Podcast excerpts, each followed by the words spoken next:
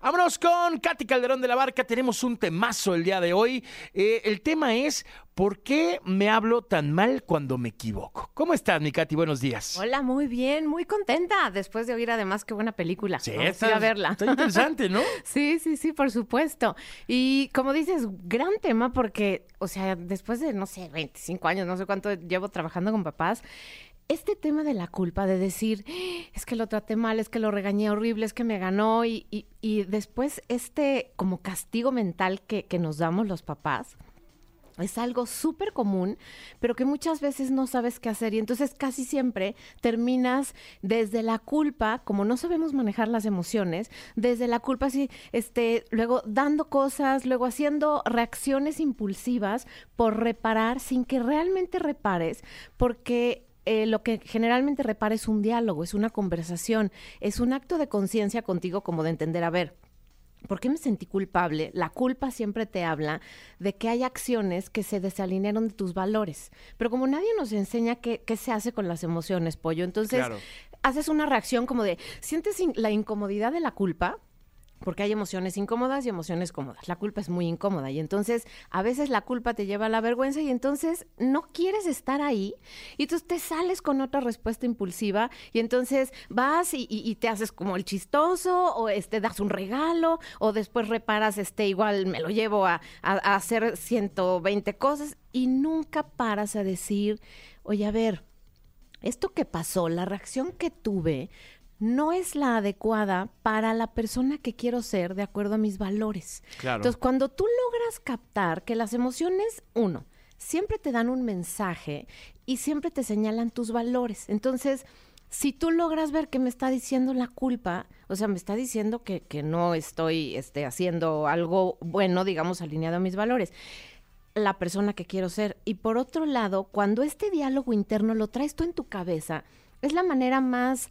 o sea, ahora sí que, que más gráfica de enseñarle a tus hijos de cómo la voz de la cabeza opera contigo y cómo en lugar de regañarte y castigarte y amenazarte y juzgarte, que es lo que pasa a veces en esta voz de la cabeza, es decir, invitémonos a la reflexión, o sea, invitémonos a una mirada más curiosa para entender qué es lo que me están diciendo mis emociones, por qué vino este sentimiento de culpa, qué valor está desalineado, que es importante para mí y que no estoy haciendo. Entonces, si te fijas, esta es una gran oportunidad para que podamos hacer una reflexión con cualquier cosa que nos pase. O sea, este, ahorita, digamos, en estas épocas de diciembre que hay muchas reuniones sociales, que es muy fácil que te salgas del el espacio, eh, ahora sí que de- del que quieres ser, porque hay conflictos en la familia, porque hay situaciones en las discusiones que a veces se dan, porque a lo mejor compraste de más, porque a lo mejor eh, te están regalando algo que no te gusta. O sea, como que hay muchos eventos en donde esta época dispara muchas emociones. Entonces Claro. creo que es bien importante aprovechar esta temporada para poder realmente aprender cómo funciona la mente, las emociones que se dan en el cuerpo y, y revisar nuestras conductas. Totalmente, mi querida Katy. A, a ver, a mí me llega aquí algo a la cabeza que tiene que ver mucho con la culpa. Para mí existe la culpa donde tienes razón y la culpa donde no tienes razón. Sí, la culpa ¿sabes? tóxica, digamos. Exactamente. ¿Cuál es la culpa donde tienes razón? ¿No? Ajá. Que sé que mi hija hizo algo mal Sí. y la tengo que eh, regañar, ¿no? Y me siento culpable por la forma en cómo la regañé, tal vez, ¿no? Sí. No era la manera adecuada, creo que me pasé un poco. Sí. Y llega esa culpa, ¿no? Súper. Pero Ajá. también está la culpa, donde la que no tiene razón es, chin, la regué yo porque se me fue la onda, pero la regañé para justificar mi culpa. Claro, está. Que eso es- también es muy común en los papás, ¿no? súper común y qué bueno que lo, que lo, o sea, lo sabes distinguir también, porque la primera, o sea, lograste dividir. Una cosa es la conducta, que esto es básico como papás, o sea, podemos estar en desacuerdo con la conducta, es más, te diría, podemos odiar la conducta. O sea, yo odio cuando mis hijos lastiman a alguien, lo odio, ¿no?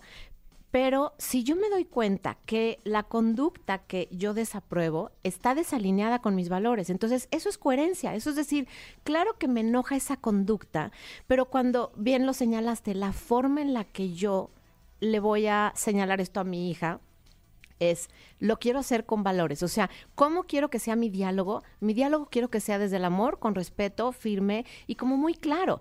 Cuando yo llamo la atención a la conducta, siempre estoy anclado en que amo a mi hija. Entonces mi hija puede escuchar de mi discurso este eh, señalamiento, esta descripción de por qué esa conducta no es la más adecuada.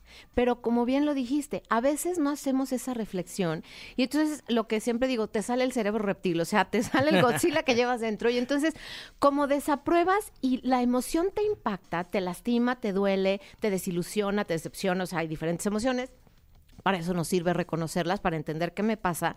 Entonces, lo que yo hago es generar un espacio entre el estímulo, que es la conducta, o sea, la mala conducta que desapruebo de mi hija, ese es el estímulo. Mi reacción, o sea, si no hago un espacio ahí para reflexionar, lo que hago es que me voy en modo reptil, ¿no? Cuando yo logro ver que lo primero que tengo que hacer es entender mis emociones, mirarme, y, escuchar mis pensamientos. Entonces ahí me voy a la voz que acabas de decir. A ver, observa cómo la regañas, observa cómo le llamas la atención. Y entonces eso lo anclas en tus valores. Dices, a ver, tranquilo, con respeto y descripciones. Y entonces le dices, cuando nosotros este, le escupimos al amiguito o al hermanito o a lo que sea, eso lastima, puede dar asco y puede generar que no quieran estar contigo. Y entonces eso te va a dejar solita. Y me dolería muchísimo que te, que te quedes solita y me dolería muchísimo que digan, mi hija es una irrespetuosa, ¿no? Es una niña que es sucia porque no sabe sus modales. Entonces lo que estoy buscando es cuidar eso para ti. Entonces cuando tu hija escucha eso, escucha número uno tu amor y número dos clara descripción de lo que no está bien. Entonces ahí si te fijas, tú tuviste este espacio para poder tus acciones alinearlas con tus valores, llamar la atención de la conducta que claramente no está bien, ¿no? Este, pero todo lo haces en coherencia con la persona que quieres ser y con la versión de ti, con tus valores. Ahora, la otra es cuando no tenemos esta capacidad de reflexión, lo que haces es te castigas. Dices, no, es que yo soy mal papá, ya no me va a querer, me da miedo que mi hija no me quiera. Y entonces, como todas esas reacciones no las sabes analizar y entonces automáticamente te pones de tapete o te empiezas a sentir el peor papá del planeta. Si no tenemos distancia para escuchar lo que pensamos, porque tenemos que recordar, no somos nuestros pensamientos.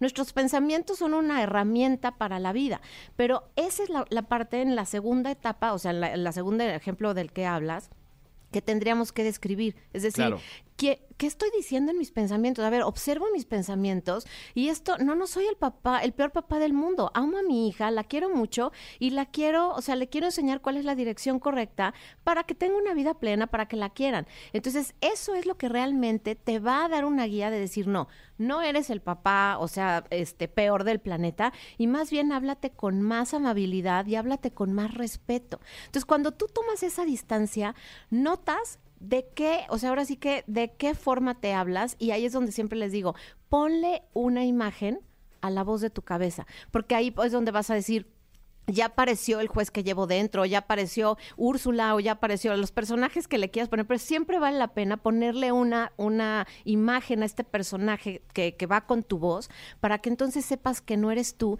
y sepas que no hay que hacerle caso, sino transformarlo a un diálogo más positivo. Maravilloso. Qué buenas herramientas, mi querida Katy. Muchas gracias. Gracias, Gracias mi por, pollo. por estar acá con nosotros. ¿Dónde te encuentra toda la, la audiencia, los radioescuchas de XFM? Claro, les dejo mis redes sociales. Es Katy C de la Barca. Les recuerdo, Katy se escribe C-A-T-H-Y en todas las plataformas y en el canal de YouTube. Ahí hay muchas herramientas psicológicas para poder tener una vida más plena. Qué maravilla, mi querida Katy. Muchas gracias. Gracias, mi pollo. Vamos a continuar con más música. Escuchamos ahora a Sebastián Yatra. Esto se llama ah, Energía Bacana. Qué bonita canción.